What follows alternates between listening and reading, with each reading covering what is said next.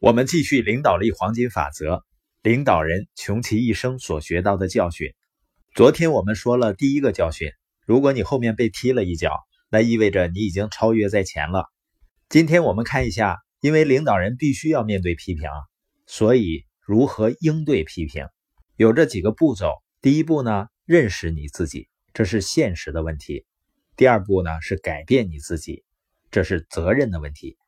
第三步呢，就是接受你自己，这是成熟的问题。第四步呢，是忘记你自己，这是安全感的问题。我们来看一看这四个步骤能不能帮助你处理好别人的批评。首先呢，是认识你自己。亚里士多德说过，如果你什么都不说，什么都不做，什么都不是，你就可以很轻易的回避批评。他是什么意思呢？就是说，只要你做事情。你肯定会遭到批评的。往往有很多优秀的领导人啊，他认为我很优秀啊，我会让所有的人都高兴。实际上，领导人的任务呢，并不是让所有的人都做一个美梦。如果你要真正领导别人，有时候你做的决定就会让别人不高兴的。你要想清楚，你到底要做一个小丑呢，还是做一个领导人？要让人们开心，只需要开一个马戏班，做个小丑就可以了。如果你真的要领导别人，就要明白自己是什么人。本杰明·富兰克林说：“啊，有三件事情尤其坚硬：铁、钻石和认识自己。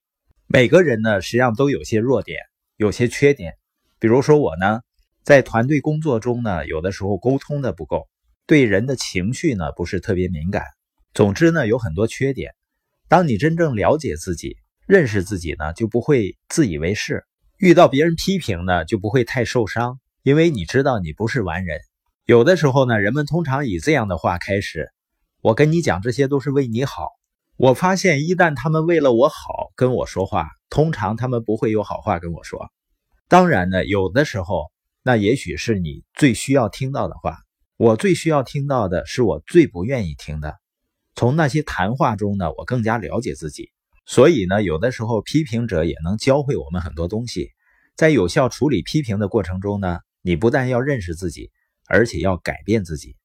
发明了脊髓灰质炎疫苗，并因此而获得诺贝尔奖的沙克博士呢，尽管有那么伟大的成就，他拯救了无数人的生命，也曾经受到很多批评。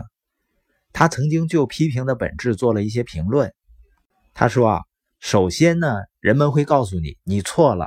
不要那么做。后来呢，他们发现你做的是对的，然后他们告诉你呢，你是对的，但你做的事情其实并不重要。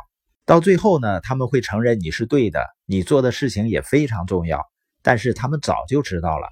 不管批评是否合理，我发现我对我不想听的言论的态度，决定了我是因此而得到成长，还是因此而退步。所以呢，当被人批评的时候，我选择不为自己辩护。寻找真相的种子，做出必要的改变，往高处走。第三点呢，接受自己。我们不但要认识自己、改变自己，而且要接受自己。这是关于成熟的问题。专栏作家阿比呢，他对成熟下了定义。他说啊，成熟就是坚持把工作完成，是在没有监督的情况下做好工作，是身上带着钱而不去花掉它，是忍受不公正的待遇而不去以牙还牙。作家卡利亚说：“啊，世界上最容易做的事情就是做自己，最困难的事情是做别人希望的你。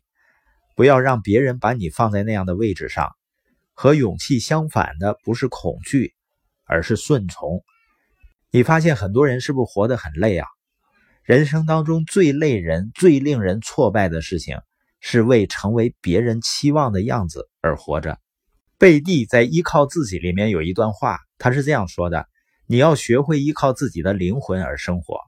如果有人阻挠你，你不要在意；如果有人憎恨你，不要在意。唱你的歌，做你的梦，保持你的希望，继续你的祈祷。如果你担心别人对你的看法，那是因为你对他们的看法比对你自己的看法有更多的信心。所以呢，一个人真正的自信啊，来自于认识自己和接受自己。包括自己的优势啊和缺点，而不是来自于别人的认可。第四步呢，就是我们不但要认识自己、改变自己，接受自己，而且要忘记自己。什么意思呢？你会发现我们在成长的过程中啊，很多人花了大量的时间担心这个世界和别人怎么看待自己。等我们六十岁的时候，我们发现这个世界其实并不关注我们。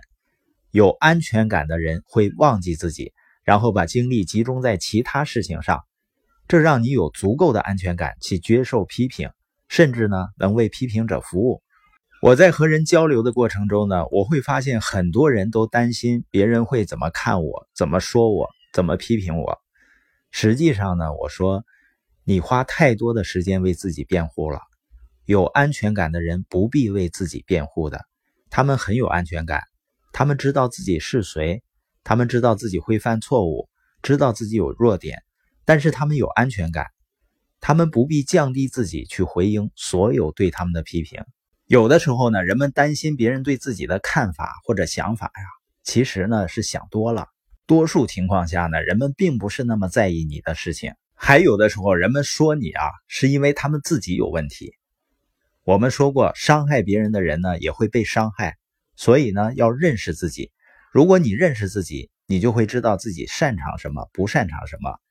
如果你了解自己呢？你就会开始改变那些人们说的对的事情，开始这个改变过程。当你接受了自己，你就会说：“我善于做这个，那个呢，我不善于做。”然后呢，就是忘记自己，忘记自己，你才能关注其他人啊。那我们最能保证的就是批评永远不会停止，领导人永远都会被批评，因为你走在前面了，所以人们总想踢你的，所以你的批评永远不会停止。当然呢，我们要赶快进入第四阶段，就是忘记自己，这样呢，批评才不会给你带来消极影响。